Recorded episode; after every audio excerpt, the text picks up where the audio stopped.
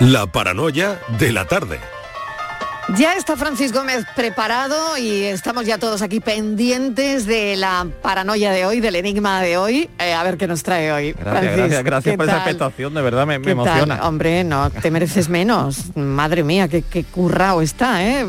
Miguel. Eh, No nos podemos caquear. O sea, no, no, no, no, no, aquí todo el mundo. Es que yo no estoy, yo no estoy para paranoia, ¿eh? No soy yo para paranoia. Francis, Ya bastante te- Hoy estoy punto. contenta porque la carrera de ayer gané. Si me llegas a Claro. poner la última, Ah, voy a Venga. Málaga a buscarte. pues no sé si ponerte, cambiar aquí los nombres y ponerte la que tengo, ¿eh? no sé. Bueno, En un día de que paranoia. sepáis que he estado, que he estado a punto Venga. de, de poner una muy difícil, pero al ir elaborando la solución digo, Muy difícil. Me, me escaqueo, voy a coger Si una no las fáciles. Se ha emblandecido, muy bien, Claro, muy bien. claro. Venga. Venga, fácil, fácil. Bueno, hay dos niños que tienen cada uno un puñadito de gominolas. Uno le dice al otro, si me das una de tus gominolas, tendremos ambos la misma cantidad. Y entonces le dice el otro, vale, pero si tú me das a mí una de tus gominolas, yo voy a tener el doble que tú. ¿Cuántas tiene cada uno? Y esto que parece que se puede contestar rápido. Sí, esto ¿no? parece que tú dices, No, "Eh, es eh, no, por no rápido, era por corto. no es para tanto. Venga, lo repito, A ¿vale? ver, Venga. Hay dos niños, ¿vale? sí. Uno le dice eh, con un puñadito de gominolas cada uno, le dice uno a otro, oye, si me das una de tus gominolas, los dos vamos a tener la misma cantidad. Y entonces le dice el otro, vale, pero si tú me das a mí una de las tuyas, yo acabaré teniendo el doble de las que tú tengas. ¿Cuántas tiene cada uno? Aquí somos de letra la Venga, mayoría, ¿eh? voy somos de letra. Eh, debe ser eso. Pero voy a dar una pista que Venga, ninguno... Venga. Los, dos Este- tienen, los dos tienen menos de 10. Tienen menos de 10. Bueno, también, Oye, oye, Francis, Dime. ¿y este qué nivel es? Pregunta relevante. Este, aquí es a a nivel del mar, más o menos. ¿Bajo? Esto es nivel básico. Este es fácil. Nivel básico. Este es nivel básico para decir no compro gominola en mi vida. Algo así. Nivel básico. Venga, repetimos y ya la última. Venga, Venga. una última pensada. Venga. Venga. Venga, hay do- dos niños, están cada uno con un puñadito de gominolas. Uno le dice al otro, si me das una de, tu- de tus gominolas, los dos tendremos la misma cantidad. Y le dijo el otro, va, muy bien, pero si tú me das una de las tuyas, yo acabaré teniendo el doble de las que tú tengas. Oye, le voy a preguntar al invitado que tenemos ahora mm, Pues claro. después, que es Daniel Fopiani, que nos viene a presentar el corazón de los ahogados. Si Daniel Fopiani sabe algo, que diga que sí sí o sí no, si lo sabe. Daniel, bienvenido, ¿qué tal? A ver. Ay, espera que te abrimos, O sea, que te abrimos el micro, Daniel. Espera un segundito. Sí, ahora mismo eh, te van a abrir el micrófono. Es que está haciendo cuenta, está Un haciendo cuenta. Daniel está que ha ido cuenta. el realizador a hacer no, Ahora ya, ya Oye, puedes. él es militar, ¿eh? Ahora sí. Él es Eh, militar, hola. él es militar y a lo mejor. Que ahí los números se sé. controlan. De todos modos, es trabajo en vano porque no tengo ni idea. ¿eh? Oh, Daniel. Vaya, O sea que nos podemos sentir bien el resto que no tenemos ni idea ahora mismo. Menos ¿no? mal, sí. Bueno, yo Bueno. tengo la excusa de que soy de letra, que, que es que Yo también. Ya, pero eso ya está muy manino. Eso lo decimos siempre. Yo tengo la excusa y la, y la ventaja de que cojo y miro la solución incluso antes, ¿no? Podemos decir, mira, a mí esto no me interesa porque yo no como gominolas. Bueno, pipas, eh, garbanzos, eh, brócolis. Lentejas. Claro, Ay, se puede si cambiar me, por si me dice eso. lo de brócoli ya tengo que hacer un esfuerzo. Ya Oye, pues da, nada, dentro da. de un instante lo vemos. Mil gracias. Un Gracias a. Hasta ahora. Hasta luego. La mesa de siempre. A la calita de siempre. ¿La cabaña de siempre? Las butacas de siempre. La ruta de siempre. Para regalo como siempre. Sueldazo del fin de semana de la 11. Todos los sábados y domingos puedes ganar un premio de 5.000 euros al mes durante 20 años. Más 300.000 al contado. Bien, acostúmbrate. A todos los que jugáis a la 11, bien jugado. Juega responsablemente y solo si eres mayor de edad. En Canal Sur Radio, por tu salud, responde siempre a tus dudas. Niñas y niños con altas capacidades, ¿cómo se detectan? ¿Qué atención necesitan? ¿Cómo encauzar esas capacidades? Hoy en el programa analizamos las altas capacidades con los mejores especialistas y tus preguntas en directo. Envíanos tus consultas desde ya en una nota de voz al 616-135-135. 616-135-135. Por tu salud, de lunes a viernes, desde las 6 de la tarde con Enrique Jesús Moreno. Súmate a Canal Sur Radio, la radio de Andalucía. La tarde de Canal Sur Radio con Mariló Maldonado. ¿Es cierto lo que dicen sobre que ha habido un asesinato en la isla? La cara que puso el capitán fue un desbarajuste. No esperaba que la tropa fuese a estar al tanto de ese tipo de información confidencial, pero las malas lenguas dicen que hay orejas en las paredes del tercio de armada. Los bulos corren con la velocidad del fotón, y más cuando se destaca un grupo de hombres y mujeres de manera urgente. Creo que somos tan profesionales como para acatar la orden de cubrir el destacamento de Alborán sin cuestionarnos nada más. Vamos a centrarnos en hacer un relevo como Dios manda y a controlar la zona sin cometer ninguna falta en la seguridad. Luego mm, ya tendremos tiempo para sentarnos y hablar de chascarrillos. Algunos contestaron que vale, que a la orden, pero quedó claro en los gestos de los subordinados que aquella respuesta no les tranquilizaba en absoluto. Saturnino, marinero de una sola ceja, pelo graso y sentado en uno de los arcones que portaba los alimentos congelados, hizo el amago de levantarse y ponerse de pie, pero desistió.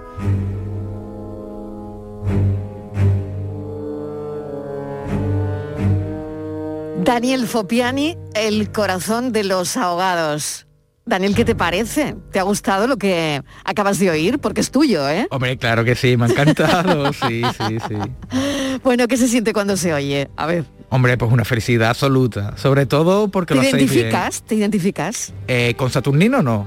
No, no, no, quiero decir con lo que, con lo que escribes. con- y, eh, una vez lo oyes, eh, dices, caramba, qué bien, me gusta, o me gusta cómo llega. O, Sí, a ver, Parece que la ha escrito alguien que sabe escribir mejor que yo. bueno, eso está bien, ¿no? Sí, supongo que claro, sí. Claro que sí. Bueno, sargento de infantería de Marina y escritor. Exacto. ¿Tienen algo en común las dos cosas? Bueno, en común diría que poco, pero es cierto que hasta ahora he compaginado ambos oficios con profesionalidad, o al menos así lo he intentado y espero que sea por muchos años más. Lo que sí tienes en común es algo con Cervantes, militar y escritor. Mira tú por dónde, qué buena comparación, ¿no? Exacto, y por eso hago ese pequeño guiño, ya que la protagonista Bien. del Corazón de los Ahogados se llamará Julia, Julia Cervantes. Cervantes. claro que sí. Precisamente el personaje protagonista de esta novela eh, se llama Julia Cervantes. Es la militar. Ella es la militar, la que se ve atrapada en la trama principal de El corazón de los ahoga- ahogados, ¿no?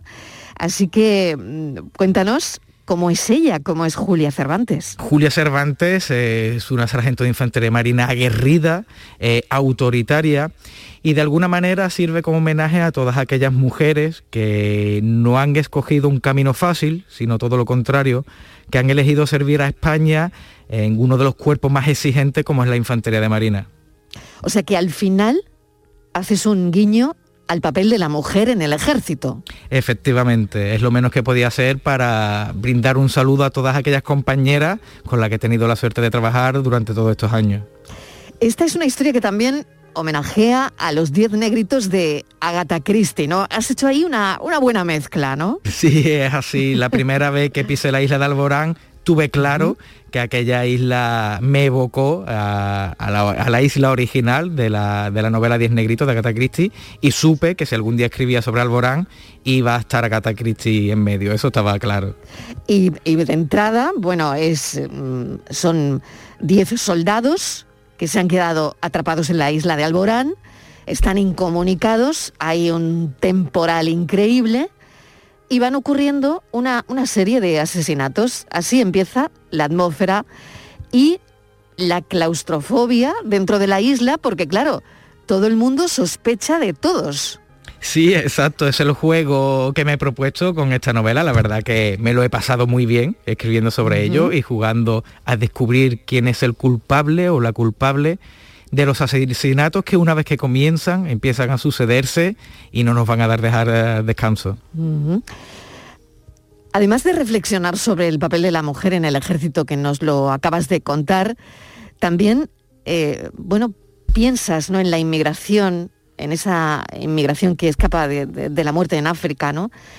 Eh, eh, Está también la relación de una madre, Julia Cervantes, de la protagonista, con su hijo, ¿no? Eh, ¿Qué querías contar?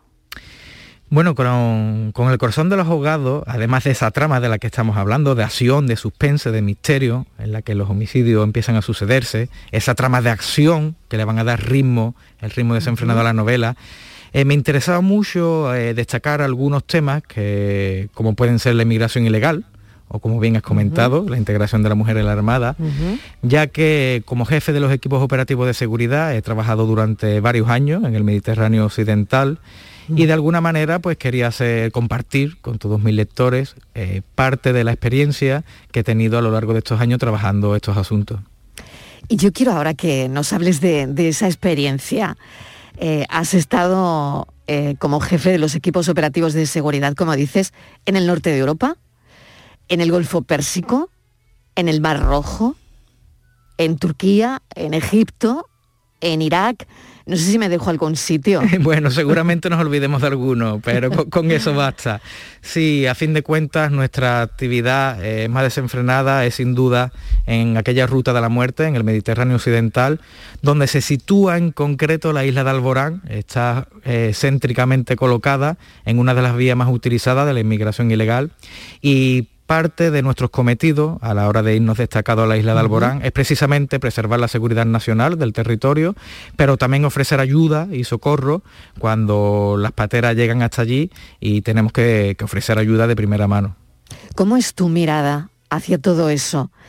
Porque no sé cómo es en la isla de Alborán un mal día, por ejemplo. Bueno, recuerdo la segunda vez que estuve destacado en la isla, que fue allá por 2011, que era invierno y esa atmósfera de, de, encierro, esa impotencia de no poder salir del edificio del faro ya que las rayas de viento son tan potentes que, que hacen peligroso andar por la isla y que podamos caer al mar es lo que yo he intentado transmitir eh, a lo largo de las páginas del Corazón de los Ahogados y me consta con las primeras opiniones que me empiezan a llegar ya de la novela que esa sensación de encierro, esa impotencia, esa claustrofobia eh, se respira pues casi página a página y yo que me encuentro muy feliz de escuchar ese tipo de opiniones. Por lo tanto, este es un reflejas todo lo vivido ahí, ¿no? ¿Cómo es un mal día en el Golfo Pérsico? Bueno, un mal día. Eh, es, es, inevitable pensar que cuando uno se encuentra ante una situación en la cual eh, tenemos tres pateras a las que hay que recoger, eh, piensa que eso es un mal día porque evidentemente conlleva mucho trabajo. Y sobre todo eh, situaciones incómodas de y de peligro o de alerta. Pero una vez que el trabajo está realizado, una vez que se han salvado las vidas, una vez que tenemos a todo el mundo a bordo, eh, experimentamos una satisfacción, eh, un calor dentro del pecho, que al final nos recuerda que nuestro deber es ayudar a los demás y es así como realmente se, ensa se ensancha el corazón dentro de nuestros uniformes. En Irak, cuéntame cosas de Irak, sobre todo Daniel, cosas que, bueno, que se hayan quedado fijas en tu retina. Bueno, mis funciones en Irak fueron como jefe también de los equipos operativos y realmente no tengo mucho que contar, no, no, puedo extenderme mucho en este aspecto, ya que mis funciones realmente fueron las mismas, fueron dar seguridad nacional en el, en el territorio marítimo y poco más. Con respecto a lo que está ocurriendo ahora mismo, estamos, bueno, muy pendientes de lo que pasa en Ucrania. ¿Qué te parece a ti? Yo realmente no creo que esté capacitado para responder hasta aquí, ya que mi trabajo es eh, el trabajo de campo. Eh, a mm. fin de cuentas, mi, mis funciones mm. son cumplir órdenes y evidentemente yo sí me gustaría pensar que ningún, ninguna nación, ningún país civilizado eh, debe de tener ninguna prioridad ante un combate bélico en este aspecto. Supongo que poco a poco iremos avanzando en la dirección adecuada y que este tipo de situaciones conflictivas irán desapareciendo con, con los años de evolución. Dicen que eres un, un, hombre que siempre está del lado de, de la vida. Sí, hombre, ¿Qué, qué menos. ¿Qué quiere decir eso? qué menos, qué menos. ver. Bueno, yo creo que reflejo a través de esta novela concretamente que, nuestro primer deber, nuestra primera obligación debe ser ayudar cuando alguien lo necesita. Y creo firmemente en que poco a poco, como ya he adelantado con la anterior respuesta, eh, iremos dirigiéndonos hacia el camino adecuado, que es el que un poco las fronteras vayan desapareciendo y que este tipo de situaciones como el de la migración ilegal o, o este tipo de situaciones en las que se fuerza a mucha gente a abandonar su país ante una situación de presión, eh, vayan desapareciendo con el tiempo, pero soy consciente de que para eso quedan muchos años de evolución, de, enten- de entendimiento, de educación sobre todo, pero a fin de cuentas esta es mi opinión personal, no, no puedo representar a nada ni a nadie y espero que no estaré equivocado con las palabras que estoy diciendo. Fíjate, en, en tus novelas anteriores eh, la ambientabas en, en tu Cádiz, ¿no? Eh, aquí has, has decidido trasladarnos a la isla de Alborán, en pleno Mediterráneo, ¿no? Eh, no sé si para ti era un escenario más oscuro que el de la luz de Cádiz. Sí, claro, Sí, claro ¿no? que sí. Alborán se me presentó como un escenario inmejorable para un thriller, porque la isla, además del edificio del faro, bueno, además de que La solo... isla es muy pequeña, ¿no? La isla tiene, yo creo que no llega ni a los 700 metros de largo por los 300 de ancho. Pero en ese pequeño terreno, abandonado en medio del Mediterráneo, eh, la isla cuenta con un cementerio de tres tumbas y una gruta subterránea que atraviesa la isla de punta a punta y que cuando hace buena mar, cuando es navegable, eh, se, puede, se puede navegar por su interior y la verdad que todos aquellos elementos, además del, del climatológico, eh, me invitaban firmemente a escribir una novela, un thriller ambientado en, en una isla inmejorable, diría yo. Hay atardeceres bonitos allí, ¿eh? Hay atardeceres, atardeceres preciosos. Recuerdo sobre todo algo que me llamó mucho la atención. Allí con nosotros suele haber un biólogo de la Junta de Andalucía que nos contaba que todas las tardes había una batalla aérea de gaviotas entre dos especies enemigas y la primera vez que la vi la verdad que me sorprendió mucho porque las plumas empiezan a caer muy lentamente de tal modo que parece que está nevando y el suelo se convierte casi, casi plenamente en blanco y fue una situación, una escena que, que me, que me llevo al recuerdo y que plasmo aquí en el corazón de los ahogados. Tremendo. Ojalá las batallas de los eh, militares o de algún militar fueran solo las de las gaviotas. Sí, bueno, otro, Ojalá, ¿no? otro de los objetivos que me planteaba con, con el corazón de los ahogados es compartir con todos los lectores, acercar a la sociedad también un poco la función de ayuda social o de ayuda humanitaria que tenemos en la Armada, sin ir más lejos. Hemos estado hace poco tiempo colaborando, auxiliando en La Palma con, con el tema del volcán. Mm. Con la operación Baluarte y la operación Balmi ayudamos en los protocolos con, con el tema del COVID y bueno, y sin ir más lejos, en el corazón de los ahogados vamos a ver qué papel desempeñamos con, con la inmigración ilegal en el Mediterráneo Occidental. ¿Cómo se compagina eh, una profesión como la tuya, que es una profesión dura, ¿no? Y, y de estar en, en mil sitios y, y me imagino que los turnos no, no deben ser No, no, no lo sé. Es, ligeritos, ¿no? Todo lo contrario, ¿no? es un trabajo exigente, sí que lo Muy es. exigente. ¿Y cómo combinas, combinas todo eso con la escritura, con escribir? ¿De, de dónde sacas el tiempo? Bueno, realmente la necesidad de escribir vino mucho antes, ya que, bueno, soy lector desde que casi tengo uso de razón, ya que en, Mm. en mi casa siempre hubo libros. Eh, con Kison 16 años me atreví a escribir mis primeros relatos, mis primeros textos cortos que presenté a concurso. Y luego con, con 18 años, la primera, la primera oportunidad que tuve, pues ingresé en las Fuerzas Armadas. Eh, al final yo creo que todo se resume a que si uno tiene interés, respeta eh, lo que le gusta, en este caso la literatura, y trabaja y no decae en el intento, entiendo que con el tiempo todo llega. También es cierto que mi primera novela, La Carcoma, que resultó eh, Premio Valencia Premiada, Nova de Narrativa, la escribí... Bueno, los premios no han faltado, Daniel, ¿eh? Hombre, sí, Claro. sí, sí, en ese aspecto no, me- no puedo quejarme. Esa novela, eh, casi al completo, no enteramente, pero casi al completo la escribí embarcado en una fragata precisamente cuando navegaba por el norte de Europa en 2016-2017. Vamos a ver, escribes la novela embarcado.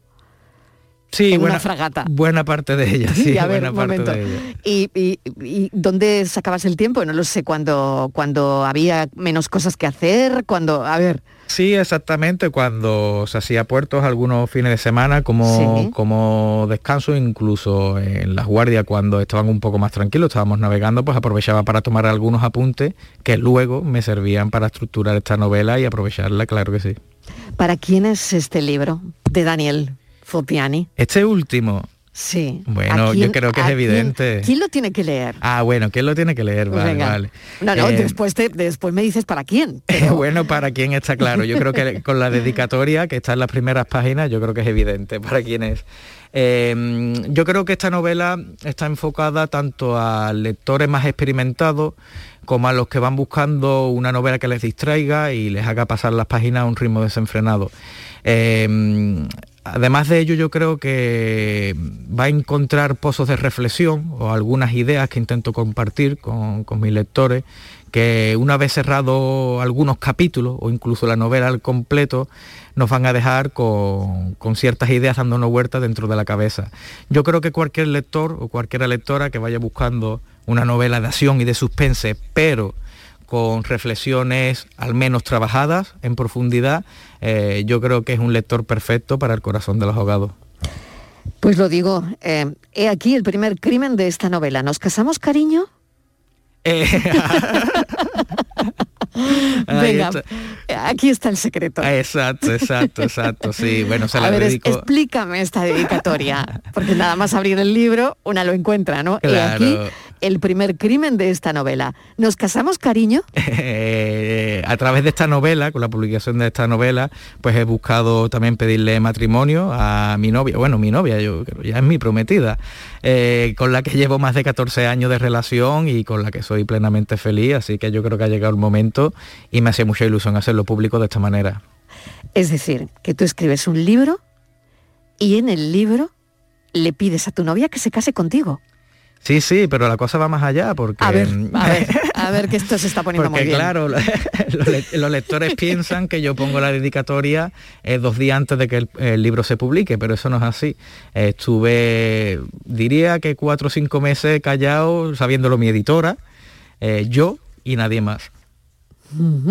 Oye, y fundamental es ella que te ha dicho. Hombre, me ha dicho que sí. claro. No me- Que imagínate, Hombre. imagínate todo este lío Qué feo, ¿no? y que luego pues, alguien se eche para atrás. No, no, bueno, jugaba con cierta ventaja. Era, ella me lo insinuaba durante varios, durante bastante tiempo Bien. y me tocaba a mí a pechuga, Bien. claro que sí. Muy bien. Hay, hay una frase que me encanta, abres el libro con ello, ¿no? Y no sé si al final esas primeras frases a veces terminan atravesando todo el libro, ¿no? Siempre hemos tenido la necesidad de atribuirle al corazón poderes sobrenaturales. Sí, es así. De hecho, eh, el primer capítulo, después del prólogo, comienza con esta reflexión. A veces intentamos culpar o buscar una excusa para todo lo que nos ocurre, para las decisiones que tomamos, pero a fin de cuentas todo depende de nosotros y no podemos eh, culpar o brindar de poderes sobrenaturales a un un músculo que, que palpita en nuestro interior. A fin de cuentas somos dueños de nuestras vidas, somos dueños de nuestras decisiones y es así como creo que es la manera más inteligente de afrontar la vida que nos va a poner muchos obstáculos, por supuesto, pero siendo conscientes de que somos los dueños de nuestras decisiones, yo al menos, a mí me ha funcionado hasta ahora. En el corazón de los ahogados hay eh, también una bueno pues una parte que quiero situar a los oyentes y, y quiero leerla es eh, una charla con, con un coronel en este caso con el coronel de Cervantes que es la protagonista no Sí. y dice llevo más de 20 años realizando operaciones antidrogas y abordando pesqueros para tratar el tráfico ilegal de armas y personas le doy mi palabra de que no tengo ni la más mínima idea de qué tiene que ver en todo esto o todo esto conmigo. Cervantes gira la cabeza para mirar a su teniente durante unos segundos a ver si conseguía decir algo de interés, pero no hubo suerte. Volvió a dirigirse al coronel. ¿Qué es lo que se espera de mí? ¿De verdad está en juego la imagen de la infantería de Marina por la muerte de nueve pajarracos? Bueno, esto ¿Esto puede ser la vida misma? Daniel, Bueno, la vida misma, lo que ocurre es que... se- ¿esto puede pasar? Eh, bueno, te explico. A ver. Resulta que la biodiversidad de la isla de Alborán está protegida eh, por Naciones Unidas. Eh, hay especies que se encuentran allí, que están en, en peligro de extinción, y tirarle una sola piedra a una de esas gaviotas ya es delito. Lo que ocurre al principio del corazón de los ahogados es que en la isla de Alborán va a aparecer una cabeza decapitada junto a 10 gaviotas también decapitadas, pero en su lugar le han colocado eh, 10 cabezas de muñeca de porcelana. Por eso es por lo que el coronel comenta que, que, se está jugando la imagen del cuerpo de infantería de marina, ya que esas especies de gaviotas, y evidentemente la cabeza humana parecida, eh, puede ensuciar mucho el nombre del cuerpo, ya que en esa isla solo se encuentra militar destinado. Daniel Fopiani es metódico como buen militar. ¿Los militares sois metódicos? Bueno, entiendo que en, cierta manera pertenecer a las Fuerzas Armadas desde los 18 años me ha otorgado cierta marcialidad a la hora de estructurarme los horarios para trabajar y cumplirlos. Aún así, he de reconocer que no cumplo con la regularidad con la que me gustaría o con la que sueño a la hora de escribir mis novelas. Pero es cierto que sí, puedo considerarme bastante ordenado en este aspecto. Daniel Fupiani, te agradezco que hayas venido esta tarde con nosotros a presentarnos tu libro, El corazón de los ahogados. Que tengas muchísima suerte, que ya es verdad que han sido muchos premios, pero yo creo que te esperan muchos más. Así que mil gracias y cuídate mucho. Gracias a ti, un abrazo enorme. Adiós. Adiós. ¿Sentiste alguna vez lo que es tener el corazón roto? ¿Sentiste a los asuntos pendientes? volver hasta volverte muy loco. Si resulta que sí, sí podrás entender lo que me pasa a mí esta noche. Ella no va a volver y la pena me empieza a crecer adentro. La moneda cayó por el lado de la soledad y el dolor. La tarde de Canal Sur Radio con Mariló Maldonado. También en nuestra app y en canalsur.es. Canal Sur Radio Sevilla, la radio de Andalucía. En Supermercados Más, febrero es el mes de Andalucía. Solo hasta el 28 de febrero, la paleta Jabu 100% de bellota a solo 120 euros. Además, este mes puedes ganar aceite de oliva para todo un año y más de 200 lotes de productos andaluces con Club Más. Supermercados Más, 100% andaluces.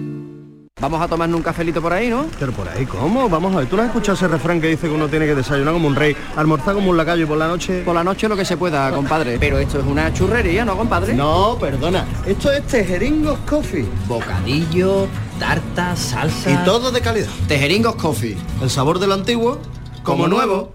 Andalucía se siente, se vive y se disfruta de una manera especial. Es lo que nos une, lo que nos hace diferentes. En Gas Díaz Cadenas celebramos contigo el mes de Andalucía, regalando 100 carros de productos 100% andaluces y donando otros 20 para familias necesitadas. Sabores de Andalucía en Gas Díaz Cadenas hasta el 26 de febrero. Somos andaluces de alma y corazón.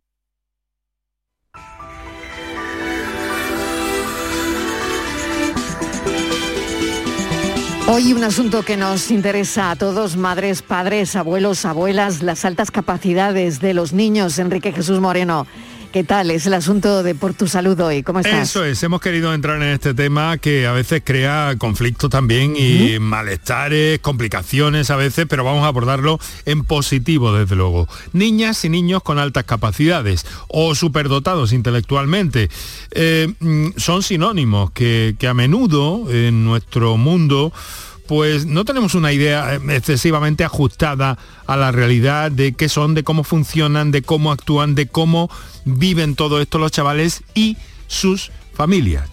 Vamos a escuchar a un chaval en el programa, Mariló, con altas uh -huh. capacidades. En directo lo vamos a tener, con los pertinentes eh, permisos y autorizaciones de sus Muy progenitores. Bien. Vamos a tener a una mamá de un chaval de 12 años eh, con altas capacidades y vamos a contar también con eh, la presencia de una persona que tiene una, un currículum eh, como psicopedagoga, pues desde siempre muy vinculado a, a, a, este asunto. ¿no? Ella es miembro del equipo educativo de orientación educativa de la Consejería de Salud en el área de Dos Hermanas, es Pilar Rodríguez, y también estará nuestro uh, psicopedagogo de cabecera, que es Ricardo Sotillo, que además durante su última etapa eh, como docente, pues precisamente estuvo abordando esta problemática, la de los niños con altas capacidades. Ese es nuestro argumento de hoy, la participación de nuestros oyentes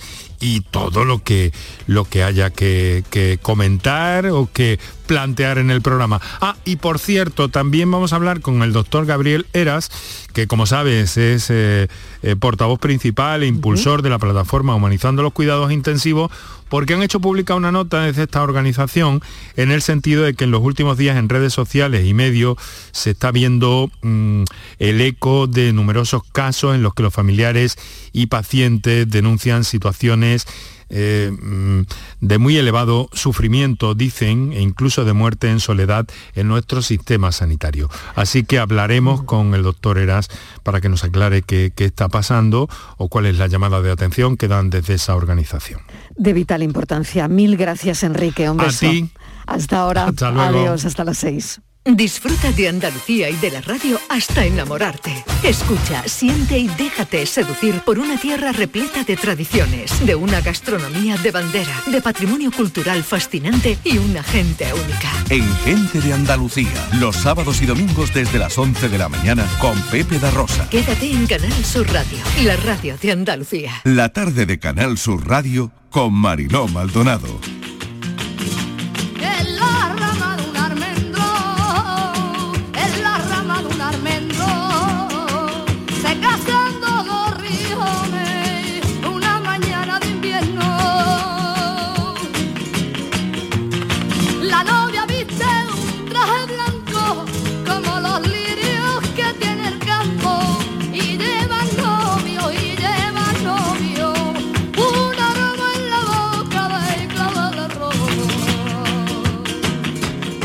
A hablar de los almendros, porque, como dice la canción, yo creo que no es época de floración de los almendros.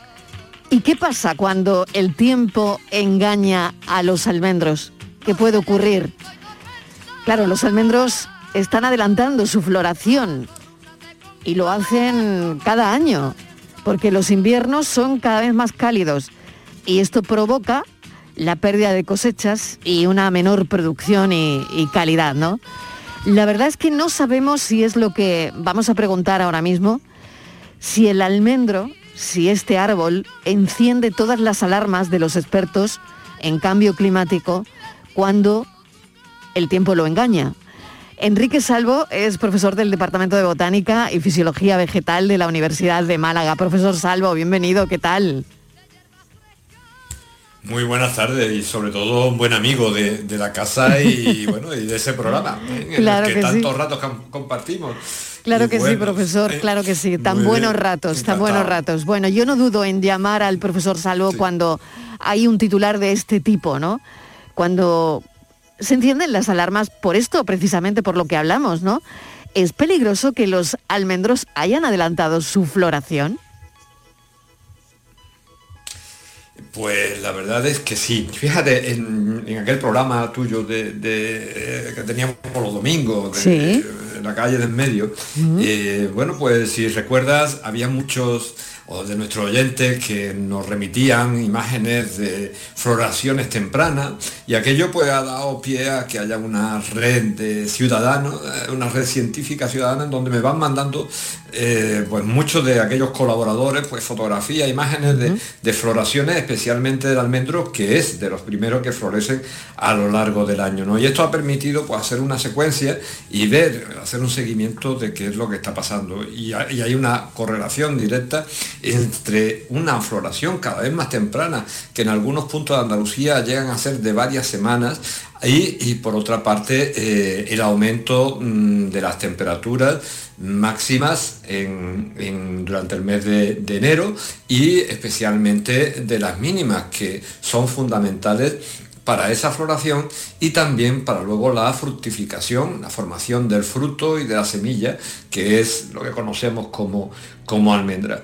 Es por tanto un indicador, es un semáforo de precisamente de, de- de- de esos cambios que se están produciendo en el clima y que tanto nos preocupan y que bueno, algunos ven como algo normal, pero yo creo que las evidencias están sobre la mesa, ¿no? Eh, coincidimos prácticamente todos los que estamos trabajando de manera eh, científica o de manera comercial o de, manera agrícola eh, con la flor del almendro en que, bueno, están ocurriendo una serie de hechos que empiezan a preocuparnos ampliamente.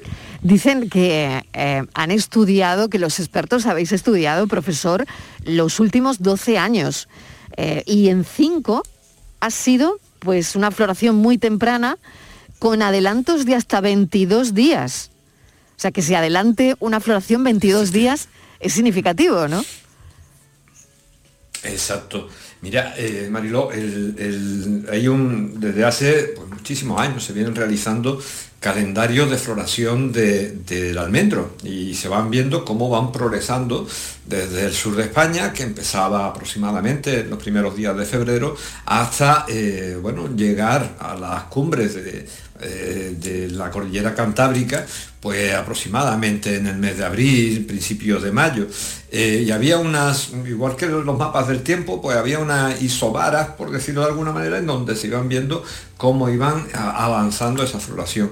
Bueno, lo que nos estamos encontrando en- en todos es que eh, bueno, hay un desfase eh, importante que hace que la floración se esté produciendo antes y esto conlleva a que a ese riesgo eh, tan llamativo de que eh, esté la flor pero no esté eh, en, su plenitud el insecto que tiene que polinizarla.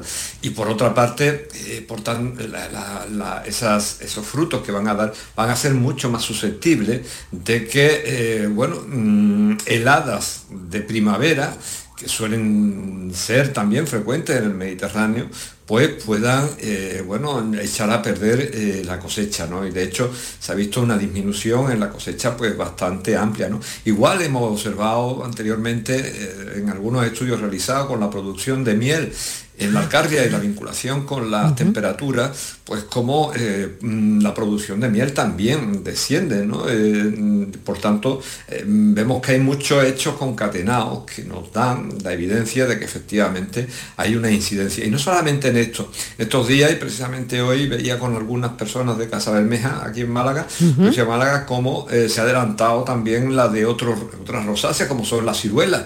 Las ciruelas han empezado a florecer ya, las higueras han empezado a, bueno, a, aparecer la hoja también tempranamente, me comentaban, ¿no? Y, y- bueno, estamos viendo que tenemos un buen indicador en el almendro, pero que hay otras muchas especies que igualmente se ven influenciadas por esta, eh, este cambio meteorológico tan importante que, que estamos teniendo y que debemos de ser previsores de cara a tomar las medidas necesarias. Profesor Salvo, mil gracias por eh, habernoslo explicado con palabras que todos podemos entender. Ha sido un placer como siempre. Y bueno, ya están los almendros en flor. Mil gracias, un beso. Cuídese mucho. El agradecimiento es mío y bueno, esperemos que veamos durante muchos años ese momento tan maravilloso que es la explosión de la floración de, de los almendros que nos, bueno, pues nos a- a- advierten de que en breve empezará febrerillo, debía de fe- empezar febrerillo, febrerillo loco, pero que ya nos está diciendo, nos está hablando de un enero y un febrero más loco todavía. Totalmente. Muy bien, muchísimas gracias a vosotros. Un abrazo Un- muy fuerte a Un todos. beso. Adiós, profesor. Adiós. Un beso fuerte, adiós.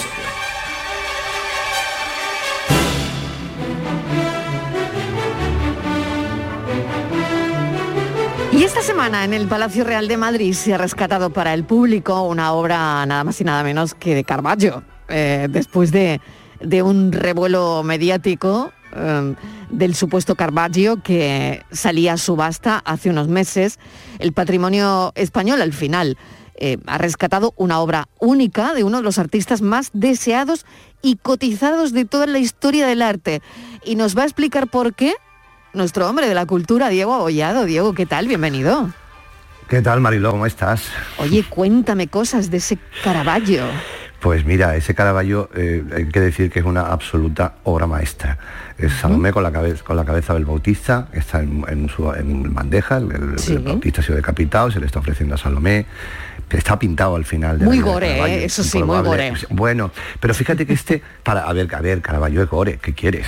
Sí, sí, sí, pero sí, es sí. verdad que, pero es verdad que dentro del gorismo, podemos decir, este cuadro tiene, tiene, una, tiene una, una belleza increíble, ¿no? La belleza, por ejemplo, de Salomé, que mira, no mira impávida la cabeza, sino que distrae la cabeza y mira altiva directamente al espectador. La luz, ¿no? Tú sabes que, que- que, bueno, Caravaggio es el, el maestro del, del tenebrismo, que le llaman ese contraste entre los claros y los oscuros. La luz es impresionante, el rojo del- de la capa, del vestido que lleva Salomé. Es una, la, la propia composición de la obra es muy innovadora, hay como unos, es una, una composición casi casi moderna, porque hay como unos, unos trozos de cuadros sin pintar, un- unos fondos en medio de las figuras, que, es- que- que es, que es algo que, que- a lo que se llega después en la pintura, en ese- las composiciones barrocas eh, tenían, seguían siempre un orden y un, e- y un equilibrio. ¿no? La obra es impresionante, es una de las cuatro obras oficiales de Caravaggio que hay en España, un pintor además con una producción que, que no, es, no es muy extensa, ten en cuenta que murió con treinta y tantos años. ¿no? Y después el lugar donde está, donde se expone este, este, este Caravaggio en el Palacio Real es también un lugar magnífico, es el gabinete de estuco, es una cámara pequeña, no se admiten más de 10 personas en la sala eh, se- y la sensación de intimidad que tienes con la obra es apabullante. ¿eh? La iluminación además está, tratándose de Caravaggio, había que lucirse y había que iluminar el cuadro muy bien para que se viera muy bien todos estos matices que tiene la obra. ¿no? Bueno, cuando vemos las dos caras, ¿no? De Salomé y, claro, la alcahueta o, o- o la persona que está ahí, ¿no? La, madre mía, cuando, cuando vemos ese contraste de los dos rostros, ¿no? Eh, es alucinante, es, es increíble, Claro, ¿no? por un lado la belleza de Salomé y por otro lado ese, ese- ese rostro absolutamente ajado ¿no? de, de la anciana que sí que sí que el color, ¿no? El, ante lo que ha el color, el color, mm. tremendo de eh, amarillento casi, ¿no? Pues sí, sí, increíble. Mm. Fondo verde oscuro, el, el ve- el velo amarillo anaranjado que, que tiene también el Salomé sobre el pecho. Es, es- sí, de verdad, es impresionante. ¿no? Es, es una obra única, realmente. Oye, ¿y, y dónde estaba esta obra y de dónde sale? Porque fíjate toda la polémica que ha habido, el revuelo mediático, ¿no? De- del Caravaggio que, que lo hemos vivido. Eh, pero bueno, ¿dó- ¿dónde estaba y, y de dónde sale? Mm, Pues mira, esta obra ha estado, eh, ha estado siempre en el mismo sitio, quiero decir. No, de hecho, en 1666 ya hay constancia de que, la obra pertenece a la colección real, a, a la, colección de los reyes de España. ¿no? Tú sabes que el grueso de esa colección está en el Museo del Prado, son todos los cuadros que tenemos en el Prado y también en otros muchos lugares que el, que el Prado tiene cedido a otros museos e instituciones públicas. Pero este, este Caravaggio siempre se quedó en la colección real, nunca salió, nunca se fue, nunca se fue, nunca se fue al Prado ha salido a exposiciones, pero siempre ha pertenecido a, la entidad que se llama Patrimonio Nacional, que gestiona todos los, todos los, bienes de, los bienes de y los, bienes muebles e inmuebles de la, corona. Y, siempre ha estado ahí. Ya te digo que hay noticias en, los inventarios de 1666 que ya el cuadro estaba en la colección real. Y además, cuando el incendio del Alcázar, que tú sabes que en 1734 hubo un incendio en la que se perdieron muchísimas obras de arte, muchísima pintura, mm, pero muchísima, muchísima obra de arte. Con este Caravaggio tuvimos suerte porque estaba colocado en el piso de abajo y lo que más, lo que ardió sobre todo fueron los pisos de arriba, Mm. con lo cual al Caravaggio no le llegó ni el humo.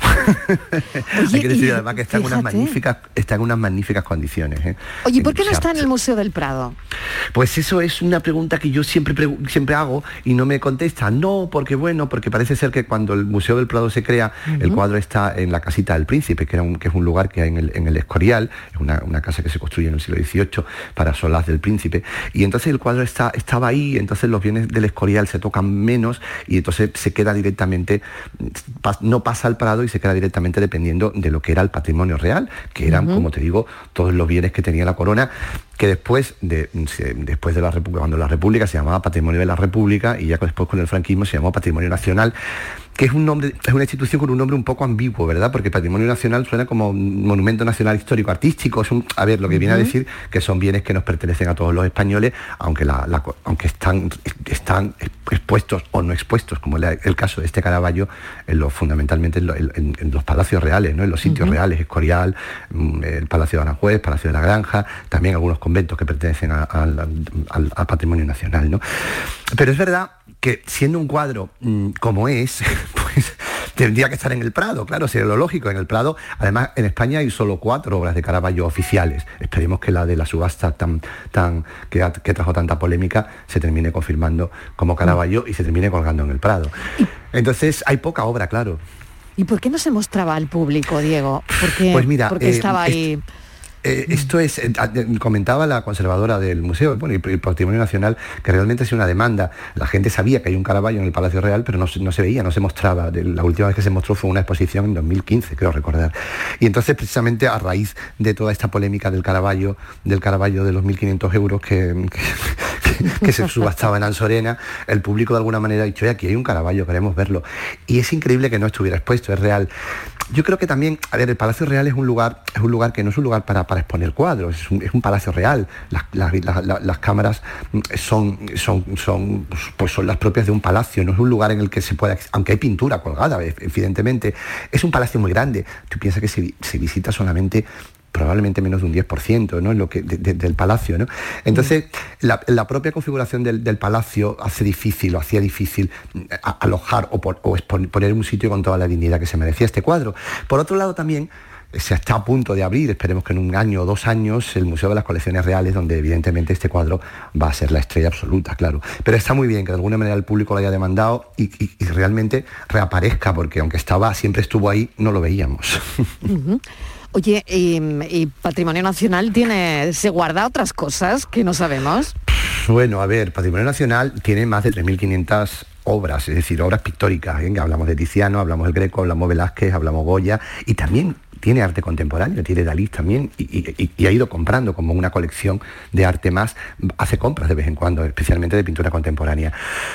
Evidentemente, entre- en- con, con una obra así, que además también incluye 3.000 tapices, que son probablemente los mejores tapices, la mejor colección de tapices del mundo, la mayoría de, de estas, de estas obras se exponen de alguna manera, se pueden ver en los distintos palacios, por ejemplo, en el Escorial se puede ver el Greco, en el Palacio Real se puede ver a Goya, pero mm, yo creo que una obra de esta envergadura, como es este Caravaggio, mm, yo creo que es imbatible. No se pueden guardar nada más en la recámara. Y mira que tienen recámara. ¿eh?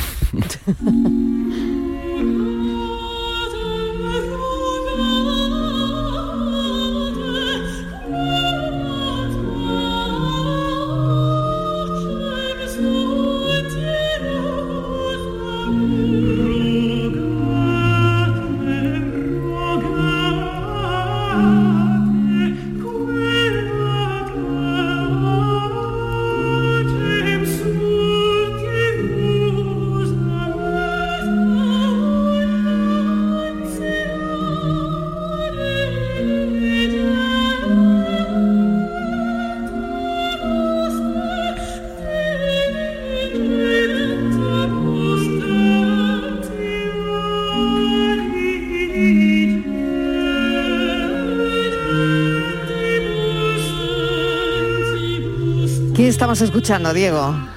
Pues mira, es, una, estaba cantando Orlinsky, que es un contratenor, un contratenor polaco, y, también junto con una, soprano egipcia que se llama Fatma Said. Eh, Orlinsky es el contratenor de moda, el contratenor absoluto, que todo lo hace bien, que es guapo, que baila, que canta, que, es modelo, que tiene dos hijos, y, es, probablemente uno de los cantantes ahora mismo mm, con más seguidores existentes en redes y, en, todos los sitios donde va. En abril precisamente viene a, viene a Madrid al Teatro Real, no salimos hoy de los entornos reales, como ves, ¿eh? nos quedamos en los entornos reales. Va al. Teatro Real, que Sí. canta en mayo, canta en abril, canta y, y- y- y- y- y prácticamente no hay, no hay ya, no hay prácticamente entradas. ¿eh? Y mira que el Teatro Real pues bueno, en la butaca del Teatro Real son 170 euros, ¿eh? Hay otros precios, pero bueno, es decir, que no es, no, no es barato, evidentemente, ¿no? Bueno, tampoco es barato el fútbol, ¿eh? Se va, cuidado. Claro, claro, claro. caro, ¿eh? Vamos a ver. Pero bueno, quiero decir es. que con tantos meses de antelación tengan ya prácticamente el sold out ya colgado. Pues está muy bien, mucho, vendido ¿no? todo, ¿no? Bueno, pues este Caravaggio se puede ver en el Palacio Real, ¿no? Efectivamente, yo creo ahora que viene los que viene el puente de Andalucía y, y tantos andaluces viajan a Madrid, yo creo que es un merece la pena.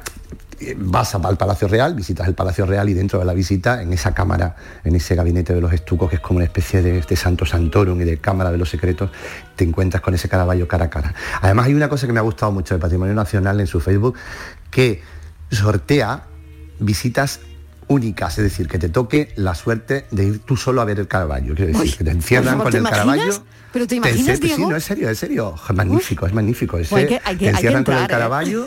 eh, sí, Hay que sí, entrar sí, hay, que- entrar en el sorteo, ¿eh? Ay, qué Facebook bueno, de Patrimonio qué bueno. Nacional. Oye, que me encantan esos, ese esos concursos, ¿eh? Me encanta. Claro, porque además, como la sala es pequeña, pues es el sitio perfecto para, para poder hacer esto, ¿no? Con lo cual ya este sola- tú. mirándolo tú ¿Eh? sola y Caravaggio. Francis, ¿qué te parece? Me apunto. Totalmente, ¿eh? Absolutamente. Ahora vamos a entrar Ahora- todos, vamos Ahora que me toque a- no me pueda pedir el día, verás. Yo te lo no te preocupes que te lo doy yo. Te lo doy yo y te lo pillas No, tú ese favor. día. Eh, Bueno, sí, sí, sí. oye, vamos con el enigma. Diego, escucha. Venga, vámonos. Venga, Diego, ánimo. Te cuento, hay dos niños que tienen cada uno un puñadito de gominolas. Uno le dice al otro, si me das una de tus gominolas, los dos tendremos la misma cantidad. Y le, contesta el otro, sí, pero si me das tú una de las tuyas, yo tendré el doble de las que tú tengas. ¿Cuántas ten- gominolas tenía cada uno? Se saca, haciendo las cuentas de la vieja, como Estoy, ello, decir, estoy, se estoy saca. con los dedos, estoy con los dedos, pero no, no llego. Pero no, no, aquí nadie lo ha Me faltan conseguido, ¿eh? dedos. Me Ha habido muchos mensajes, Pero los oyentes, Francis. bueno, muchísimo. Hemos tenido, pues, creo que más de 15 mensajes y creo que me quedo un poquito corto, pero bueno, con respuestas para todos los gustos, pero la mayoría ha acertado, ¿eh? La cantidad es 5 y 7. Uno tiene cuatro y otro tiene tres. De gominolas. Uno le dice al otro, si me das una de, tu, de tus gominolas, los dos tendremos la misma cantidad. Buenas tardes. Hola. Soy Manuel de la Cruz. Si me das una de las tuyas, yo acabaré teniendo el doble de las 5 y 7. Voy a preguntar al invitado que... Buenas tardes, Antonio de Almería. Yo creo que uno tiene siete y el otro tiene tres. Aquí le damos a las gominolas, ¿eh? Aquí Javier de Sevilla. Hola. Para la adivinanza, 7 y 5. Si 7 le da una 5, tenemos los dos 6. Y si el 5 le da una 7, tenemos 8 y 4, ¿verdad, doble? Venga, que vaya bien. Buenas tardes. Buenas tardes. Capelito y beso. Buenas tardes, cafetero. Lo del enigma, yo creo que de la combinada, pues uno tiene 5 y el otro 7, ¿no? Porque si el de 5 le da uno al otro, pues ese tiene que quedar con 4 y el otro con 8. Tiene Ahí el doble. estamos. Y si el de 7 le da uno al otro, Claro. pues los dos están con 6. Exactamente. Mira que estoy espeso hoy. 7 y 5. Pues no está tan Con lo espeso. cual, si uno le da, son 6 y 6. Y si no, pues son 8 y 4. Exactamente. ¿Has visto, Diego? Bueno, bueno, es increíble, esos son Increíble. oyentes, ¿eh? Esos son Eh, oyentes. totalmente. Vamos, yo me descubro, me quito el sombrero, ¿eh? Ante la audiencia soberana. Vamos. Bueno, Diego, mil gracias. Un beso. El jueves a contamos más gracias a cosas. vosotros. Hasta ahora. Gracias. Francis, pues nada, muy Fíjate, bien. ¿eh? Vaya Ya- éxito. Vaya éxito. ¿Ves? Como al final yo se lo decía a Estivali, el nivel es básico. Totalmente. Pero que alguno ha dicho, si es que estoy aquí contando en los dedos y alguno ha dicho dos respuestas, luego ha dicho, no, que- que me he dado cuenta ahora, tal. O sea que tenemos, Respuesta tenemos acertada. respuesta acertada. Uno de los niños tiene cinco gominolas y el otro siete, con lo cual el de siete le da una al de cinco, los dos tendrían seis, y si el de cinco le da una al de siete, uno tendría ocho, que es el doble de cuatro que le quedarían al otro. Pensamos un poco más.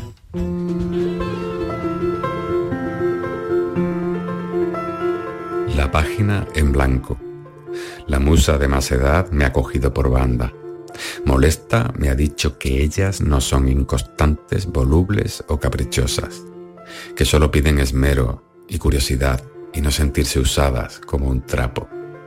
Yo le he hablado del magnetismo que hallo en el blanco de las páginas, como la ventana a la que te tienes que asomar sin remedio, y de aquellas hojas que parece que ya estuviesen escritas con tinta invisible, y solo quepa sobreescribirlas como en una caligrafía infantil. Quizá de eso se trata, de sacar lo oculto para mostrarlo, de apagar el ruido para que afloren las formas y no se espanten. Como ganarte la confianza de un animal, del dragón sagrado que vive dentro, al que pides de manera discordante que no te permita ser igual ni diferente. Dragón, no me dejes huir y aléjame de la rima integrista. No me importa que la torre no tenga escalones para coronarla, solo necesito vencer de vez en cuando. Sabes que en esa lucha prende el fuego de la belleza, el que nos calienta el alma. Cuando concluí mi oración comprobé que la musa se había dormido. ¡Qué tía! Qué bien que en mis pupilas siga entrando luz del sol. Qué bien que en mi cerebro se produzcan intercambios de información. Qué En nuestro pensar mejor de hoy, cerrando el programa, Jesús Corrales San Vicente, que como siempre nos deja pensando. Yo también he estado pensando, por otro lado, que dicen que los ordenadores pronto entenderán al mundo. Y no es eso lo que más me inquieta. Dicen que también se entenderán ellos mismos. Lo he leído en una entrevista a un informático muy preciso y muy premiado que tiene una especie de Nobel de informática. Y claro, digo una especie de Nobel porque no hay un Nobel de informática como tal.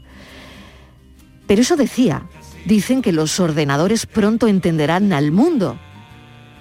Yo me he quedado también con otro titular, que los ordenadores se entenderán entre ellos.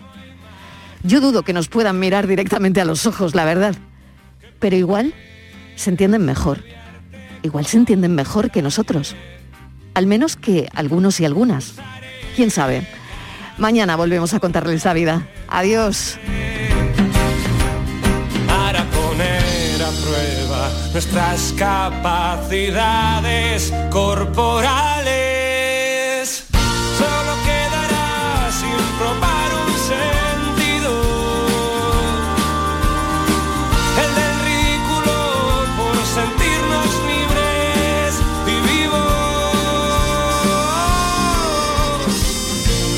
La tarde de Canal Sur Radio con Mariló Maldonado.